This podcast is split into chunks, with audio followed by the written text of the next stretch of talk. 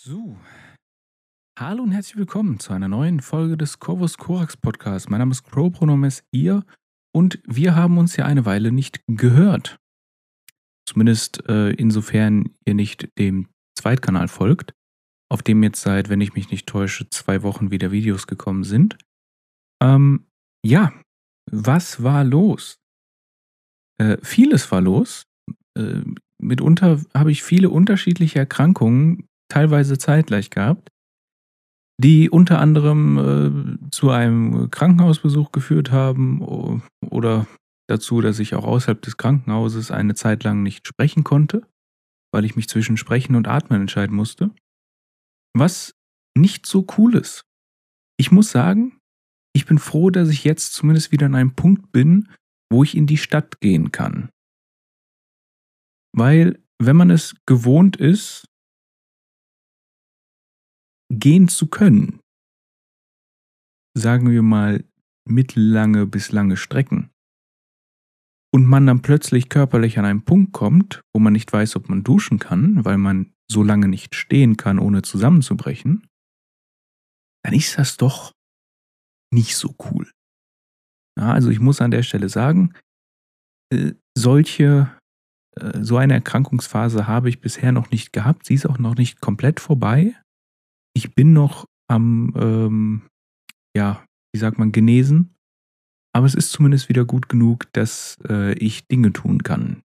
Zwar noch nicht viel, aber ich kann Dinge tun.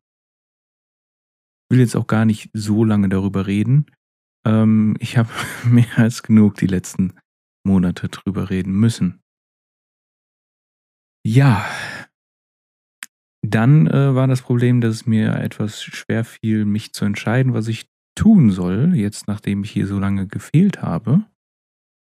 Ich konnte mich nicht wirklich, äh, mir fiel es schwer, eine Sache zu finden, wo ich gesagt habe, ja, das ist es, womit ich wieder einsteige. Ich hätte 1000 Plateaus weitermachen können, da habe ich mich aber jetzt vorerst entgegen entschieden, weil ich lieber noch einmal in das Nietzsche-Buch von Rainer Schürmann reinschauen wollte, womit wir uns heute beschäftigen. Allerdings nicht allzu viel. Ich versuche das jetzt ein bisschen kleiner zu stückeln. Und ich werde auch schauen, dass ich vielleicht einzelne Segmente, die als Segment funktionieren, auf dem Zweitkanal auch nochmal äh, einzeln hochladen werde.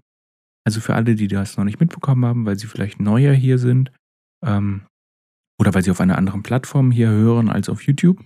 Der Podcast ist ja auf vielen Plattformen vorhanden. Es gibt auf YouTube einen zweiten Kanal, der heißt Corvus Corax, Corvus Corax Extra, meine Güte das meine Güte ist nicht Teil des Namens. Ähm, dort findet man von mir Videos, die eben nicht auf diesen Kanal passen. Zum Beispiel spiele ich dort momentan äh, ein Spiel, das nennt sich Cassette Beasts. Das ist so ein Pokémon-like-Spiel. Meiner Ansicht nach hat es einige Sachen gemacht, die da deutlich besser sind als bei Pokémon. Ich finde es schwer mit Pokémon zu vergleichen, weil es einige Sachen hat, die eben grundlegend die oberflächlich vielleicht ähnlich wirken, aber grundlegend von der Art und Weise, wie sie funktionieren, fremd sind für Pokémon. Ja, jedenfalls lustiges Spiel da. Ansonsten gibt es auch ab und zu ein wenig zum Beispiel Yu-Gi-Oh! Content, weil ich bin vor, wann war das? Ich glaube im Oktober oder so, durch äh, eine Partnerin von mir äh, wieder auf Yu-Gi-Oh! gekommen. Etwas, was mich in meiner Kindheit und Jugend quasi durchweg begleitet hat. Ich dann aber äh, während ja, den letzten Jahren äh, habe ausfallen lassen. Und jetzt bin ich wieder damit zurück, habe viel Spaß damit. Ähm, ja, so. Vielen Dank erstmal für die Kommentare, die ich in der Zwischenzeit bekommen habe. Sind jetzt nicht Unmengen gewesen, aber das kann man vielleicht so nicht einschätzen von außen. Ich bin eine Person, die sehr starke Probleme mit Motivation hat. Ich frage mich häufig, wozu ich diesen Podcast überhaupt noch mache, weil ich nichts davon bekomme. Ähm, aber wenn ich dann lese, dass jemand zum Beispiel Probleme hatte mit einem Buch oder allgemein es geholfen hat, das Verständnis sozusagen äh, leichter zu machen, wenn es einem dahingehend irgendwas gebracht hat, dann freut mich das wirklich sehr. Das macht mir dann wirklich den Tag. Und deswegen vielen Dank für jede Person, die in der Zwischenzeit, wo ich nicht dazu in der Lage war, irgendetwas zu tun, ähm, hier einen positiven Kommentar gelassen hat. Das hat mich wirklich jedes Mal gefreut. Gut. Ähm, bei diesen Kommentaren ist eine Sache aufgekommen, über die ich in den letzten zwei Monaten auch häufiger nachgedacht habe und die ich hier vielleicht mal explizit sagen will, wie ich diesen Podcast selbst verstehe. Und zwar ist dieser Podcast für mich eine Art Lesekreis, aber halt als Monolog sozusagen. Ich bereite häufig Kapitel oder Bücher vor, wie ich sie eben für einen meiner Lesekreise selbst auch vorbereite. Manchmal kommt auch der Lesekreis vorher als die Podcast-Episode. Das heißt, dann ist die Podcast-Episode ein Produkt eines meiner Lesekreise. Und so ähnlich verstehe ich den Podcast auch. Und eine Sache, die, die sich unterscheidet, neben der Tatsache, dass ich hier alleine bin, ist, dass ich beim Podcast äh, recht schnell in die Materie gehe. Ja, und die Materie ist ja meistens etwas sehr Theoretisches, das heißt sozusagen etwas für die Ewigkeit.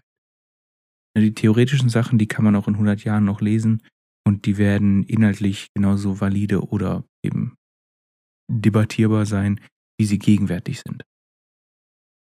Ich fände es aber ganz nett, und das ist nämlich etwas, was ich bei den Lesekreisen mache, wenn ich auch etwas Gegenwärtiges mit einbringe. Wir reden dann meistens in der Runde über Sachen, äh, die wir erlebt haben, die wir gesehen haben, die in der Welt passiert sind und diskutieren da ein bisschen drüber. Und gut, wir können jetzt nicht diskutieren, weil ich hier alleine bin, aber ich halte es nicht für nicht schlecht, so zwei, drei Sachen für jedes Mal vorher rauszusuchen und da einfach mal ein bisschen drüber zu reden. Jetzt nicht großartig Analysen oder sowas. Ähm, ich mache das auch im Lesekreis meistens frei Schnauze, deswegen muss man mich auch manchmal korrigieren, weil mein Gehirn ist sehr siebähnlich, weswegen ich häufig Sachen, vor allem Namen, einfach vergesse oder vertausche. Äh, deswegen bin ich dann immer froh, wenn man mich korrigiert. Ähm, ja. Aber ich denke, das ist vielleicht ganz nett. Und das zieht auch die Länge vom Podcast ein wenig. Und ich muss sagen, das ist vielleicht etwas Gutes, weil ich selbst gemerkt habe, ich höre mir Podcast-Folgen häufig erst dann an, wenn ich sehe, dass sie eine gewisse Länge erreicht haben, weil ich mir denke, hört 20 Minuten Podcast, lohnt sich das überhaupt? Äh, ich meine, ich weiß, dass ich in den Folgen, wo ich quasi direkt an die Theorie gehe, relativ viel Inhalt in 20 Minuten unterbekomme. Aber ähm, ich glaube, dieser lockere Teil, wo man einfach über ein paar Dinge redet, zum Teil persönlich, zum Teil Dinge, die einfach in der Welt passieren. Ich denke, der wird dem Podcast ganz gut tun. Ihr könnt mir natürlich da eure Rückmeldung geben. In der Beschreibung werde ich, wenn ich es nicht vergesse, auch die Zeitpunkte angegeben haben, wann welches Thema dran ist, sodass man, wenn man kein Interesse an den Themen hat, die besprochen werden, einfach springen kann. Ähm, das werdet ihr aber schon gesehen haben, wenn ihr gemerkt habt, oh, das hier ist aber ein langes äh, Intro. Da können wir gerne überspringen. Entsprechend werdet ihr es wahrscheinlich schon gesehen haben. Ja. Dann fangen wir doch einfach mal mit einem Thema an von den äh, entspannteren Themen. Und zwar ähm, ist das jetzt erstmal was Persönliches. Ich wurde vor einer Weile gefragt, für die Leute, die sehr lange schon beim Podcast dabei sind, die wissen, dass ich früher immer am Anfang äh, das Getränk des Tages erwähnt habe. Und ich dachte mir, warum äh, mache ich das nicht heute auch nochmal. So als kleiner Callback. Der Podcast läuft jetzt schon seit vier Jahren scheinbar. Habe ich gar nicht so mitbekommen, aber nee, ist richtig, sind über vier Jahre schon. Meine Güte. Ähm, ja, das Getränk des Tages. Ich habe die letzten zwei Monate so ziemlich nur Tee getrunken. Ähm, und ich dachte mir, okay, jetzt wo es wieder wärmer wird, ist Tee zwar ganz nett, aber manchmal brauche ich dann etwas Kühles. Und dann habe ich geschaut, okay, was kann ich machen? Und ich merke, ich habe jedes Jahr den gleichen Konsumzyklus nur ein bisschen abgewandelt. Letztes Jahr habe ich zu der Zeit, wo es angefangen, wo es wärmer geworden ist, mir diese so, so Pulver-Energy-Zeug mal ausprobiert. Gab es ein paar, die ganz nett waren, gab auch manche, die wirklich grauenhaft geschmeckt haben. Ähm, hat Geld gespart. Wenn man dieselbe Menge an Energy Drinks gekauft hätte, wäre ich deutlich mit weniger Geld danach da gewesen. Aber da ich dieses Jahr an sich fast kein Energy getrunken habe und versuche auch diesen Konsum möglichst zu minimieren, ist das weggefallen. Da habe ich mich gefragt, was kann ich als Pulver nehmen, oder ähnliches, äh, was ich einfach quasi in, ich mache mir, stelle mir Wasser kalt und dann schmeiße ich das da rein, weil das ist zum einen günstiger, zum anderen muss ich dann weniger schleppen, wenn ich einfach Wasser aus dem Wasserhahn nehme und da das Pulver reinschmeiße, weil ich körperlich nicht dazu in der Lage bin, ein Sixpack Wasser oder einen Kasten von irgendeinem Supermarkt hierher zu schleppen. Das schaffe ich körperlich nicht, deswegen ist das meine einzige Möglichkeit, um nicht an Wasser hängen zu bleiben. Und ich hasse Wasser. Ich mag den Geschmack nicht. Äh, deswegen, ich bin froh, wenn ich was anderes habe. Wie gesagt, Tee ist eine gute Option, aber wenn es warm wird, brauche ich was anderes. Und jetzt probiere ich gerade, ich hatte ein Probepaket von Bolero. Und da waren ein paar Sorten, die ganz nett waren. Ich habe jetzt hier gerade in meinem äh, Becher äh, noch 300 Milliliter mit äh, Papaya. Aber äh, worauf ich mich freue, das ist aber noch nicht angekommen. Nämlich der eine Nachteil, ich muss die Sachen bestellen, weil es die hier nirgendwo gibt. Ähm, worauf ich mich freue, ist äh, Acai. Ich bin ein riesen Acai-Fan. Top 5 meiner Früchte. Ich habe es auch auf Twitter gesagt, weil ich einfach diese Frucht geschmacklich sehr schätze. Aber vor allem, wie sie in verschiedenen Getränken auftaucht. Bin ich ein großer Fan von. Ähm, und ich hoffe, dass äh, das auch weiterhin gut schmecken wird. Geschmäcker verändern sich ja, aber ich wäre ein Fan davon, wenn dieser äh, bleiben kann. so. Das ist das eine. Das ist das, was wir heute haben, was ich jetzt sogar trinken werde.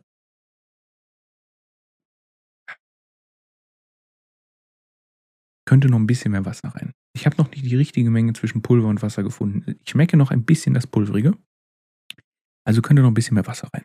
Aber geschmacklich solide kaum ein Unterschied zwischen dem Papayasaft, den man so in einem Rewe bekommt oder so. Was vielleicht auch nicht so viel Positives über den Papayasaft von einem Rewe aussagt. Nun gut. Dann kommen wir zum nächsten Thema und das ist jetzt quasi ein kleiner Themenkomplex, den wir etwas überfliegen werden, der deprimierend ist. Ähm, die Daten über die Dinge, über die ich jetzt reden werde, sind ein bisschen durcheinander geworfen. Also das, was ich jetzt sagen werde, ist nicht genau so chronologisch passiert, weil wir fangen mit heute an. Äh, heute ist der 10.5. Und wer es mitbekommen hat, äh, in Florida herrscht der Faschismus. Äh, und das ist keine Übertreibung. Äh, in Florida arbeitet man in vollen Zügen an einem Genozid gegen ja alle geschlechtlich nicht konformen Menschen und Transpersonen, selbst wenn sie konform sind in ihrer Transgeschlechtlichkeit, äh, also wie sie es ausdrücken, ne? selbst dann ist man nicht gut genug. Ja, und im Rahmen dessen gab es ja in Florida quasi eine Streichung der ähm, Treasure Coast Pride Parade. Nun hat sich aber noch etwas dazu äh, ist noch etwas dazugekommen und zwar in Arkansas werden auch die Pride-Events gestrichen, weil Personen in Drag da sind und das illegal ist. Und deswegen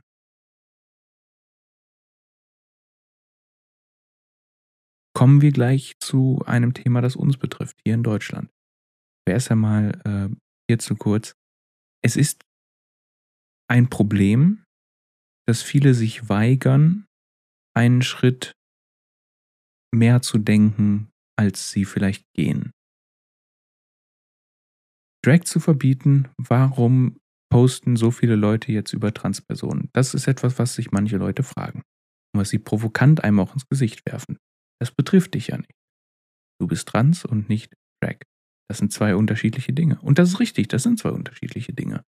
Es ist vor allem lustig, dass gerade Traditionalisten einem äh, Drag-Band verlangen, weil Drag ursprünglich aus dem Theater kommt. Das, wenn ich mich nicht täusche, 16. Jahrhundert rum, wo Frauen ja nicht spielen durften. Das heißt, man hatte sozusagen einfach mit Männern in Kleidern und ähnliches zu tun. Das war Drag. Zumindest ist das mein Wissensstand. Das ist, soweit ich weiß, der Ursprung. Und ich würde sagen, ähm, patriarchale Strukturen im Theater sind eigentlich etwas, wo Traditionalisten groß feiern sollten. Naja.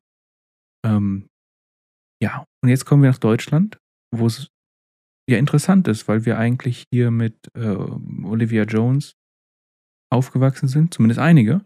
Ich muss ehrlich sagen, ich nicht. Ich habe es irgendwie geschafft, diese Person zu vermeiden. Ich habe diese Woche quasi, ich habe diesen Namen irgendwann mal gehört schon mal, aber ich habe damit nichts verbunden. Das hat sich erst diese Woche geändert. Ich habe es geschafft, als Kind äh, zwar bei einer Drag-Vorlesung gewesen zu sein, als ich sehr jung war, aber mich nicht an die Existenz von jemandem wie Olivia Jones auch nur ansatzweise zu erinnern. Ich finde, das ist schon irgendwie auch eine besondere Leistung. Ob positiv oder negativ, kann ich nicht beurteilen. Ja, jedenfalls, was wir hier haben, ist, äh, wo fangen wir denn am besten an? Wir fangen an bei CDU, CSU und genauer bei dem Andreas Scheuer, der sich am, wann war es, ich glaube 5.5., nee, 7.5., verteidigt hat, äh, weil er hat eine Florida-Reise gemacht, hat sich halt mit DeSantis und Co. da mit der Truppe getroffen und hat gesagt, ja, ich stimme eigentlich da vielem überein, was der da so sagt. Ähm, diese schlimme linke Erregungskultur ist schrecklich und äh, ich finde Rechtsextremismus und Queerfeindlichkeit toll. Das hat er natürlich nicht explizit so gesagt, aber er hat explizit gesagt, dass er vieles von äh, Ron DeSantis gut findet. Und ja, was soll man dazu sagen? Dass eine Partei, äh, die demokratisch im Namen trägt, einen Faschisten feiert und es da auch irgendwie keine großen Stimmen gibt, die sich da entgegenstellen in der Partei, das sollte einem eigentlich alles sagen, was man über diese Partei wissen muss. Nun gut, aber damit hat es ja nicht angefangen. Angefangen hat es am 5. Mai. Das war, wenn ich mich nicht täusche, kurz nach der Reise. Und zwar ähm, machen da sowohl CSU wie auch SPD zusammen in München Stimmung gegen Drag-Lesungen in einer äh, Stadtteilbücherei. Ja, ist das nicht schön? Die SPD macht mit. Da weiß man auch direkt, was man von der SPD zu halten hat, weil es auch dort aus den Reihen der SPD zumindest nichts an Gegenwehr gab, was ich äh, gesehen habe. Und da muss man doch sagen, nur ja, da will die SPD scheinbar auch wieder mit den Faschisten zusammenarbeiten. Mensch. Würde man auf der einen Seite sagen, es überrascht einen nicht, wenn man überlegt, äh, wie die Konflikte vor ja, 33 gelaufen sind. Äh, aber natürlich trotzdem überraschend, wenn man äh, die SPD schätzt dafür, was sie danach getan hat. Naja, naja, was soll man dazu sagen, außer naja. Aber das ist ja nicht alles. Einen Tag danach hat sich auch Aiwanger gemeldet. Wer ist das? Das ist der stellvertretende Ministerpräsident Bayerns. Und der fordert das Einschreiten des Jugendamtes gegen die äh, Drag-Lesung dort, weil er es für eine Kindeswohlgefährdung hält. Und wir möchten mal kurz, und ich muss jetzt hier ein Trigger Warning geben, weil es geht eben um Kindesmissbrauch. Das ist ein hartes Thema und ein ernstes Thema und deswegen will ich das hier wirklich so explizit sagen. Es ist ein ernstes Thema. Und deswegen, ich würde gerne Witze machen, aber es macht mich einfach wirklich, wirklich wütend, wenn solche Menschen auf alles, was irgendwie queer ist, losgehen, im Namen der Kinder. Und gleichzeitig, also zum einen muss man natürlich sagen, wenn es irgendeinen Fall gibt, wo eine Drag Queen oder ein Drag King oder etwas in die Richtung ein Kind misshandelt hätte, dann würde ich das jeden Tag sehen müssen, weil diese Propagandisten den ganzen Tag nichts anderes posten würden. Aber da es nicht gepostet wird, gibt es diesen Fall scheinbar nicht. Also das ist die eine Seite. Auf der anderen Seite darf man einfach nicht vergessen, was ist diese Partei? Es ist eine christliche Partei. Das heißt, das ist eine, die mit der Kirche zusammenhängt. Dem quasi globalen pädophilen Ring per se. Nenn mir eine Gruppierung an Menschen, die mehr systematischen Kindesmissbrauch und Schutz von den Tätern tätigt als die Kirche. Nenn mir eine bitte. Man kann sich die Zahlen angucken und es ist gruselig. Wenn man sich zum Beispiel Frankreich, da gab es vor geraumer Zeit ja eine Studie. Natürlich gibt es da Dunkelziffern, deswegen ist das schwer einzuschätzen, aber so Pi mal Daumen, 15 bis 20 Prozent aller Priester haben Kinder misshandelt in Frankreich. Das ist die Zahl. Wie viele Drag Queens und Kings sind? Sag's mir. Bitte. Ich warte drauf. Ich warte drauf, dass man mir zeigt, wo bei Drag-Vorlesungen irgendein systematisches Problem vorliegt. Und solange das nicht vorhanden ist, möchte ich bitte, dass man dieses Thema wirklich ernst angeht und auch ernst dagegen angeht. Es hat mich letztes, ich glaube letztes Jahr war es, schon wirklich angepisst. Ich hatte wirklich überlegt, ob ich im Podcast auch darüber reden wollte, aber dachte ich mir, nee, das ist ein Thema, das uns jetzt hier nicht so betrifft. Das ist so ein Online-Ding, da müssen wir nicht drüber reden. Äh, es gibt da diese eine YouTuberin, äh, Shoe on Head nennt sie sich, die hat da auch so eine ähm, Verschwörungstheorie in die Welt getreten, beziehungsweise sie hat sie von wem anders geklaut, von einem Nazi tatsächlich. Aber sie hat die in die Welt getreten, äh, dass es da irgendwie Kindesmissbrauch bei irgendeinem so Mode-Label geben würde. Und ähm, diese falschen Narrative erschweren die Arbeit gegen echten Kindesmissbrauch. Und es macht mich wirklich jedes Mal rasend. Ähm, man mag es mir vielleicht nicht anerkennen, weil ich an sich eine relativ ruhige Attitüde an den Tag lege. Aber ich denke mal, das ist so viel Emotionen, wie man wahrscheinlich in diesem Podcast noch nie von mir gehört hat. Ähm, und ja, weiß nicht, was man dazu sagen will. Außer dass natürlich die CDU auf ihrem Twitter-Profil etwas zum Tag der Befreiung gepostet hatte. Thema nie wieder und so weiter. Ja, Erst einmal, Tag der Befreiung als Begriff halte ich für eine Beleidigung. Das ist wirklich, also, wer wurde befreit? Die Leute sagen einem, das deutsche Volk wurde von den Nazis befreit. Wollt ihr mich eigentlich verarschen? Das kann ja wohl nicht wahr sein. Wie lange dieses Narrativ schon läuft. Wenn überhaupt auch nur ansatzweise dieser Begriff einen Sinn ergeben soll, dann insofern, dass Deutschland, äh, dass die Welt von Nazi-Deutschland befreit wurde. So. Aber selbst das ist ja auch, ne, weiß nicht, ob man das so gut sagen kann. Ich meine, wenn wir uns mal rückblickend das Thema äh, Entnazifizierung angucken, hat das auch eher so schlecht als recht geklappt.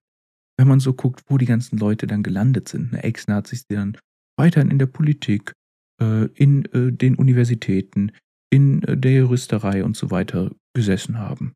Was da alles unterrichtet wurde noch und so weiter. Ich meine, 69, äh, also die, die Studierendenproteste, die ja auch hier in Deutschland stattgefunden haben, die hatten schon ihren Grund. Und es hat sich auch wirklich, äh, also einige Ecken haben sich nicht geändert. Wir haben auch immer noch in unserem Gesetzesbuch Nazi-Gesetze. Äh, also von daher weiß ich nicht, äh, ob man da wirklich auch nur irgendetwas sagen darf.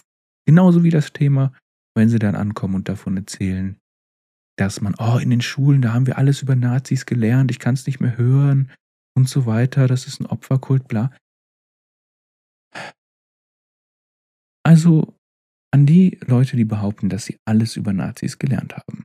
Wir können ja mal mit dem Anfang der Nazi-Aktivität uns anschauen, was sie da gelernt haben. Man hat was von Bücherverbrennung gelernt. Wisst ihr denn, welche Bücher da verbrannt wurden? Ja, Bücher von Kommunistinnen und queere Bücher. Ja, das erste Brandopfer der Nazis war das Institut für äh, äh Sexualforschung, ne? also das, äh, das Magnus Hirsch Institut. Von dem ich übrigens, das kann man noch bekommen für die Leute, die es interessiert. Da wurde die größte Sammlung quasi über ja, Transforschung oder allgemein Queerenforschung in der Geschichte der Menschheit wahrscheinlich verbrannt. Ähm, wir haben auch immer noch bis heute wahrscheinlich nicht nachgeholt, was da alles schon quasi vorhanden war. Wenn ich mich nicht täusche, wurde die erste in Anführungszeichen Geschlechtsumwandlung, ich glaube, so hieß es damals noch, wobei man heute davon nicht mehr spricht, auch wenn es die Politiker und Politikerinnen gerne tun. In der Medizin, in der Juristerei und so weiter spricht man nicht mehr davon, weil Umwandlung, das ist Zauberei und das haben wir nicht. Äh, da wird kein Geschlecht umgewandelt. Selbst das, äh, was wir heute benutzen, angleichen, ist schon fragwürdig. Ähm, das Buch äh, Die Transvestiten. Der Begriff, den man eben zu der Zeit vor knapp 100 Jahren noch benutzt hat. Das kann man sich online noch kaufen. Da gibt es noch Reprints von. Ist ein interessantes Buch. Ähm, ja. Ich sag mal, es konkurriert wirklich mit, äh, mit Sachen, die wir heute zum Beispiel in Gender Studies lesen würden. Durchaus interessant. Ja. Wissen die das? Meistens nicht. Genauso wie sie auch nicht wissen, wer die ersten Leute waren, die äh, weggeschleppt wurden. Die meisten denken tatsächlich, dass nur Juden und Jüdinnen begast wurden. Manche wissen noch, dass Menschen mit Behinderung darunter waren, aber alle anderen Gruppen, die Opfer der Nazis waren, nee.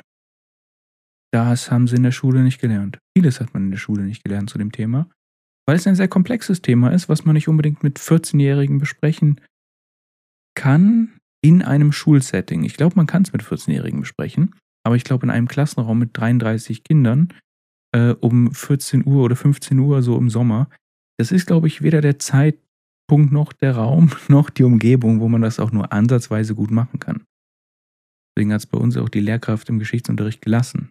Wir haben das Dritte Reich komplett ignoriert im Geschichtsunterricht und wir haben stattdessen über ihre Klassenfahrten äh, in die DDR quasi ein halbes Jahr lang geredet. Ja, das ist äh, unsere Aufarbeitung. Genau. Und weil wir damals ja auch äh, eben Teil des Genozids waren, eben auch Transpersonen und auch natürlich Schwule und Lesben. Ja? Man darf ja auch nicht vergessen, die Leute mit dem pinken äh, Dreieck, die wurden nach dieser Befreiung schön wieder ins Gefängnis gestopft, weil es bis, bis wann war es illegal in Deutschland, schwul zu sein? Bis in die 70er? Ich weiß gerade nicht mehr das Datum. Aber noch ein gutes Stück danach. Nun ja, aber der Aiwanger in der christlich-demokratischen Union, beziehungsweise CSU ist es ja, ne? Ähm, der möchte das verbieten. Und der ist nicht alleine. Ähm, dabei ist auch noch, und das ist von heute, äh, die Ex-Bundesministerin Christina Schröder möchte auch ein äh, Drag-Verbot.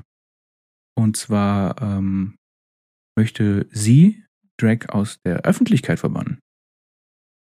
Also nicht nur in diesem kleinen Bereich, sondern scheinbar komplett. Ähm, ja, der Anlass ist ja auch wieder diese Lesung, wo sie jetzt versuchen, alle, ein Kultur, alle einen Kulturkampf draus zu machen. Aber wir wissen ja, in welche Richtung das geht. Wir können es ja auch angucken, ähm, wenn man sich zum Beispiel vor Nazi-Deutschland, also wenn, wenn, wir in die Weimarer Republik auch gehen, wir gucken uns an, äh, wie da Berlin gesehen wurde, so in, der Zwischen, in diesem Zwischenraum. Ne, das war der Ort für Künstler und wo man aus dem Ausland hergereist ist, wenn man Drogen nehmen wollte, weil man das in einigen Clubs machen konnte. Ja, die äh, Rhetorik damals gegen äh, Degeneration war eben gegen Queerness und Drogen gerichtet. Vor allem, wenn man sich zum Beispiel in, in Berlin umguckt. Die ist unverändert. Die, äh, unsere demokratischen Parteien mögen sehr gerne die gleiche Rhetorik wie die Nazis benutzen. Das ist für die kein Problem. Nun hat es eine Reaktion gegeben auf diese ganzen äh, Rufe des Verbotes, auf diese queerfeindliche Hetze und äh, Übernahme einer genozidalen Rhetorik von Übersee.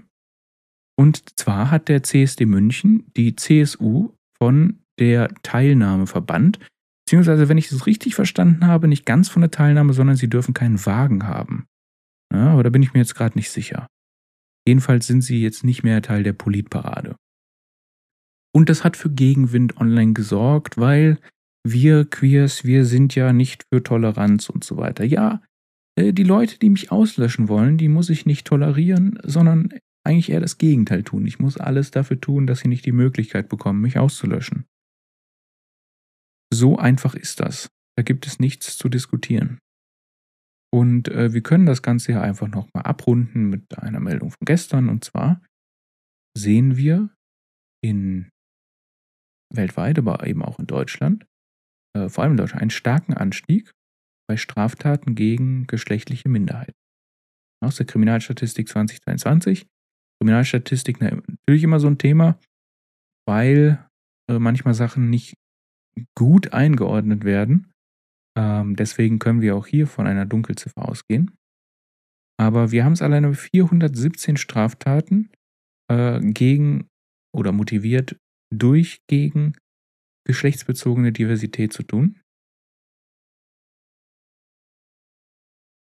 Sexuelle, äh, also allein gegen sexuelle Orientierung haben wir etwas über 1000 äh, Straftaten, darunter über 200 Gewaltdelikte und so weiter und so fort.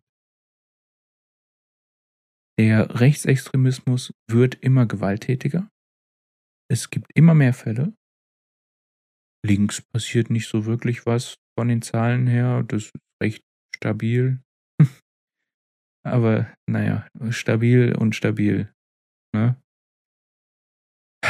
Ja, das ist das weniger erfreuliche Thema gewesen. Ich hatte eigentlich noch ein paar andere Sachen, aber ich dachte mir, wir müssen jetzt uns nicht für den restlichen Tag oder die restliche Woche mit der Realität die Laune verderben. Das macht die Realität schon ohne, dass ich darüber reden muss. Und deswegen ähm, ignorieren wir jetzt noch ein paar andere Themen, die eigentlich anstehen. Äh, oh, ja, anstehen. Ne? Klimawandel-Thema ja, Hitzerekorde in äh, verschiedenen Ländern Asiens. 22, äh, 42 Grad, 45 Grad und so weiter. El Nino steht noch bevor. El Nino läuft noch nicht. Das ist ein, wie sagt man, Klimaphänomen, ähm, das nochmal ein bisschen was, äh, nochmal eine Schippe drauflegt, wenn man so sagen will.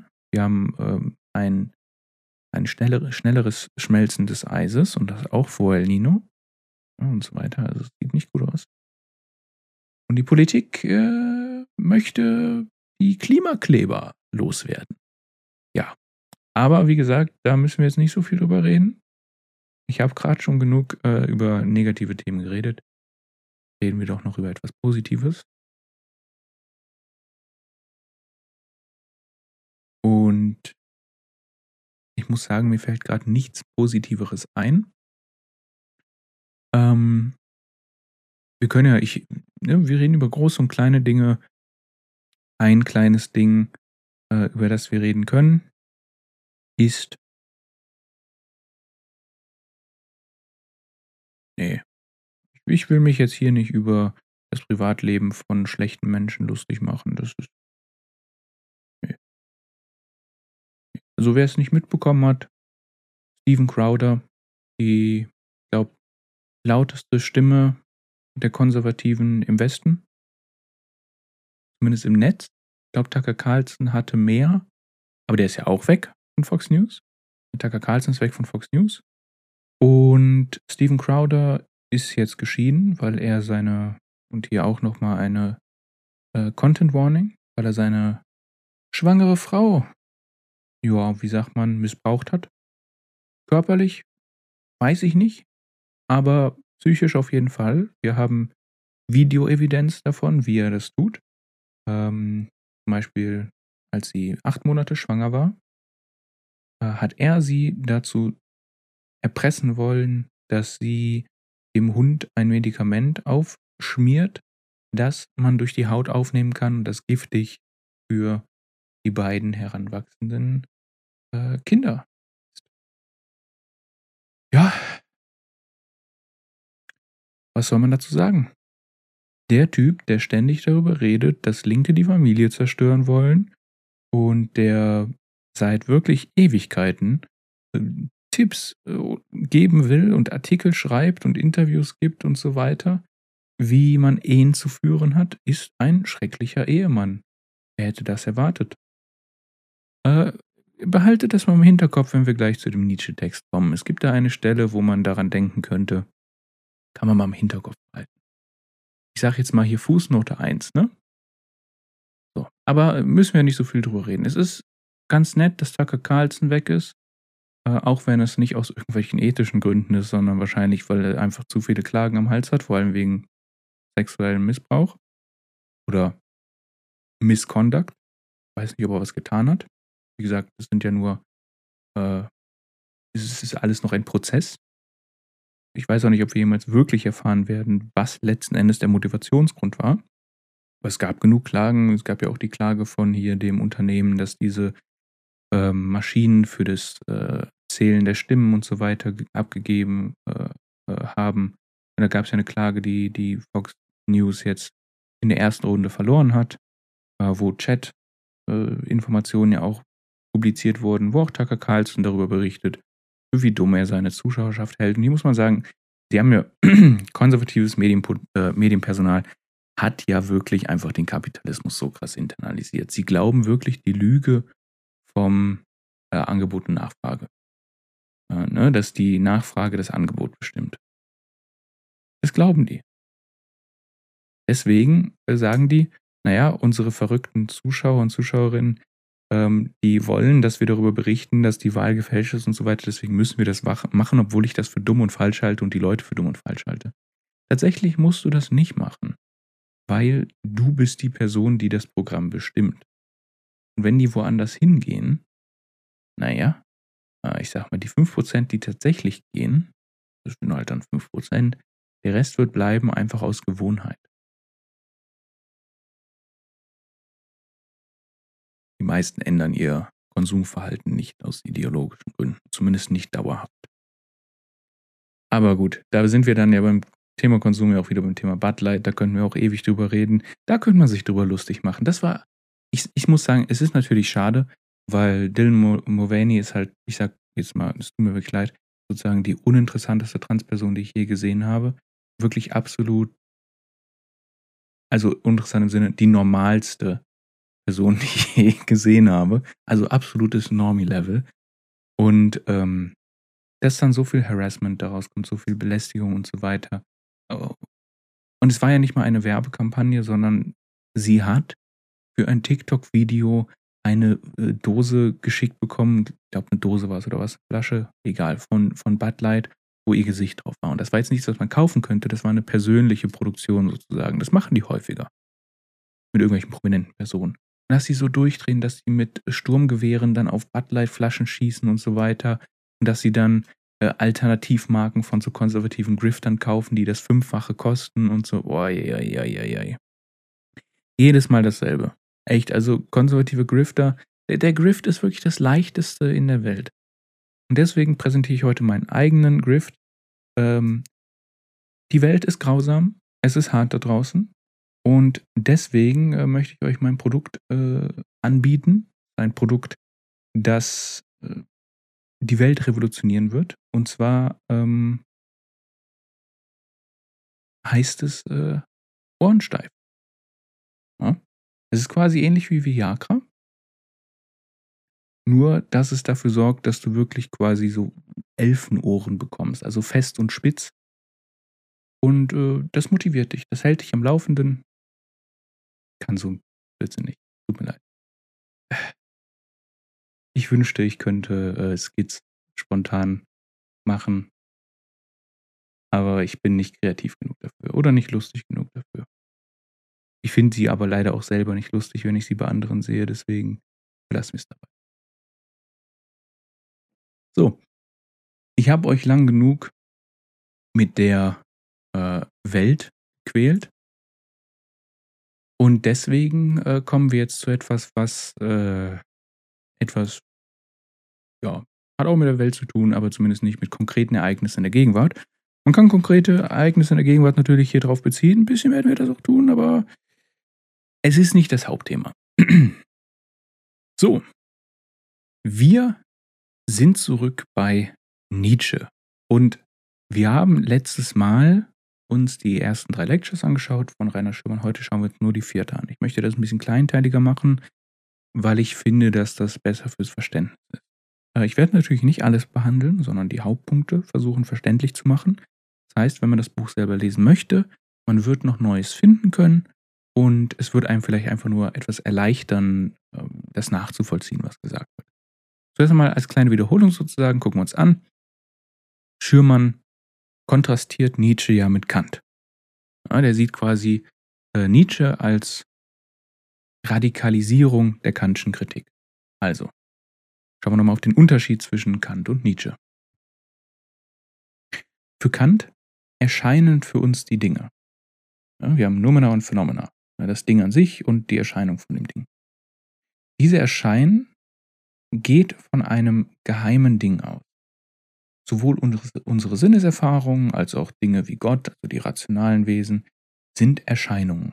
Entsprechend ist Erscheinung auch Manifestation. Diese Konklusion lehnt Nietzsche jedoch ab. Er lehnt die Manifestation ab. Dass etwas erscheint, also wenn etwas scheint, ist immer noch ein Überbleibsel des Platonismus. Nietzsche bleibt hier bei Dionysos. Das Erscheinen lehnt er ab, das, was scheint, darf bleiben. Also das muss, das ist sozusagen ein Objekt des Anbetens, das was scheint, was glänzt, sich hervorhebt und so weiter. Das sehen wir zum Beispiel, wenn es um das synthetische Urteil a priori geht. Kant möchte hier über den transzendentalen Formalismus zur objektiven Wahrheit gelangen. Nietzsche hingegen besteht darauf, dass die Gültigkeit dieser Urteile einzig und alleine an unserem Standpunkt gebunden sind. Sie sind nützlich, sie sind schön, sie sind eine gute Perspektive, aber nicht wahr in irgendeinem objektiven Sinne. Ein anderer Punkt, an dem sich Kant und Nietzsche scheiden, ist die Frage nach der Wissenschaft. Kant hat Wissenschaft von Glauben klar getrennt und beiden jeweils ein eigenes Feld gegeben, in dem sie wirken können. Doch mit Nietzsche gibt es diese Trennung nicht mehr. Glaube ist plötzlich überall. Selbst so etwas wie Mathematik wird zu einer religiösen Wertung, weil ihre Objekte nicht wirklich existieren.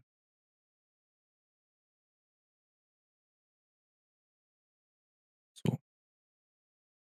Und man mag jetzt eine instinktive Reaktion darauf haben, dass man es hier mit postmodernem Relativismus und so weiter zu tun hat, der die Realität für alles relativ erklärt und es gibt nichts Wirkliches und nichts Wahres und bla und so weiter und so fort.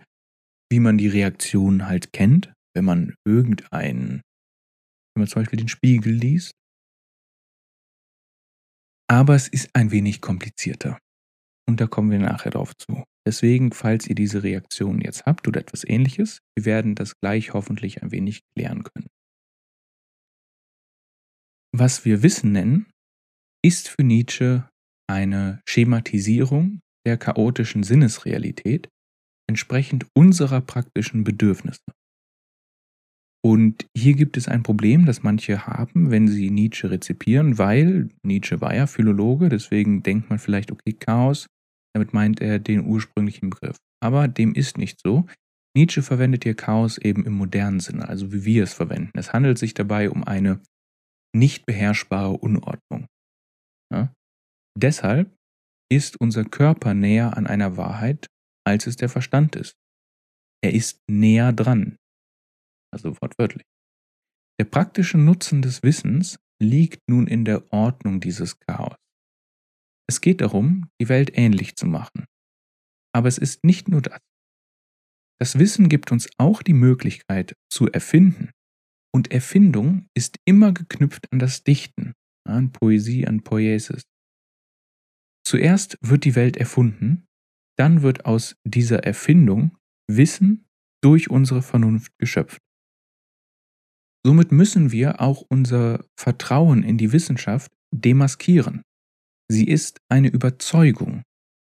Man mag Nietzsche an dieser Stelle für einen Freund von Klimaleugnern halten oder von Schwurblern oder was auch immer man äh, dazu sagen will. Dem ist jedoch nicht so. Auf diese Idee kommt man nur, wenn man die Lehre der tragischen Wahrheit bereits vergessen hat. Das haben wir beim letzten Mal besprochen. Wer sich daran nicht erinnert, kann sich die letzte Folge nochmal anhören. Wir können den Widerspruch, Wissenschaft zu demaskieren und an ihre Produkte zu glauben, halten, wenn wir verstehen, dass wir es hier mit zwei verschiedenen Standpunkten zu tun haben. Ja? Von wo aus gucken wir auf diese Dinge? Ich kann gleichzeitig kritisch an die Wissenschaft und ihre Praxis herangehen, beispielsweise ich kann neue Formen der Rassenlehre kritisieren, die einige WissenschaftlerInnen versuchen zu produzieren. Ich kann die Zentrierung des Männlichen in der Wissenschaft ankreiden. Ich kann Lobbyarbeit der Wirtschaft in der Wissenschaft angreifen. Ich kann die Art und Weise, wie Publishing und die Möglichkeit der wissenschaftlichen Arbeit geregelt sind, angreifen. Zum Beispiel heute gab es erstmal noch einen Bericht darüber, über die schiere Menge an falscher Wissenschaft, die, also wirklich falsch, einfach Fake-Wissenschaft, erfundene Wissenschaft, die publiziert wird, weil Leute publizieren müssen. Das kann ich alles kritisieren, ich kann das alles angreifen, genauso wie ich auch die Geschichte der Wissenschaft angreifen kann und deswegen eben eine kritische Haltung dazu einnehmen kann und so weiter und so fort. Und gleichzeitig kann ich an Stellen, wo die Produkte der Wissenschaft für das Leben einen Nutzen haben, ihren Standpunkt einnehmen. Man kann sogar so weit gehen, dass das die einzig richtige Haltung ist. Weder blinder Gehorsam, weil das einfach, also wir wissen, wohin blinder Gehorsam führt, noch prinzipielle Skepsis, witzigerweise führt die genau dahin, wo auch blinder Gehorsam führt, sondern Kritik, kritische Haltung. Und die ist bei Nietzsche eben radikalisiert. Das ist die Position, die man einnehmen muss, wenn man es richtig machen will. Vom religiösen Gläubigen über den Wissenschaftler bis hin zum Metaphysiker haben wir es mit einer Kontinuität der Gehorsamkeit zu tun. Was alles, was alles lernt man in ihren Schulen als Praxis. Gehorchen und befehlen. Und hier sind wir, ich weiß nicht, ich kann mich gerade nicht mehr erinnern, ob wir es schon besprochen haben, aber die Linguistik, doch haben wir. Die Linguistik bei Deleuze und Guattari im Tausend Plateaus. Sehen wir hier auch wieder bei Nietzsche den Zusammenhang. Wer ihn nicht sieht, soll sich die Folge zum Linguistik-Plateau noch einmal anschauen oder anhören. In all dieser Unterwürfigkeit steckt ein verzerrter Wille zur Macht, ein Wille zum Beherrschen. Der Herr will nicht das fühlen, was er von anderen zu fühlen verlangt. Ich sage mal hier Fußnote 2. Dieses Bedürfnis hätte mit Gott sterben sollen. Doch der letzte Mensch hängt an seiner Unterwerfung und Selbstzerstörung, auch wenn die Ideale, in deren Namen er dies tut, bereits gestorben sind. Ja. Das war sozusagen der Abschnitt Nietzsche und Wissenschaft. Ich hoffe, er konnte wieder ein Stück weit Nietzsche ein bisschen verständlicher machen, auch die Zusammenhänge ein bisschen klarer machen.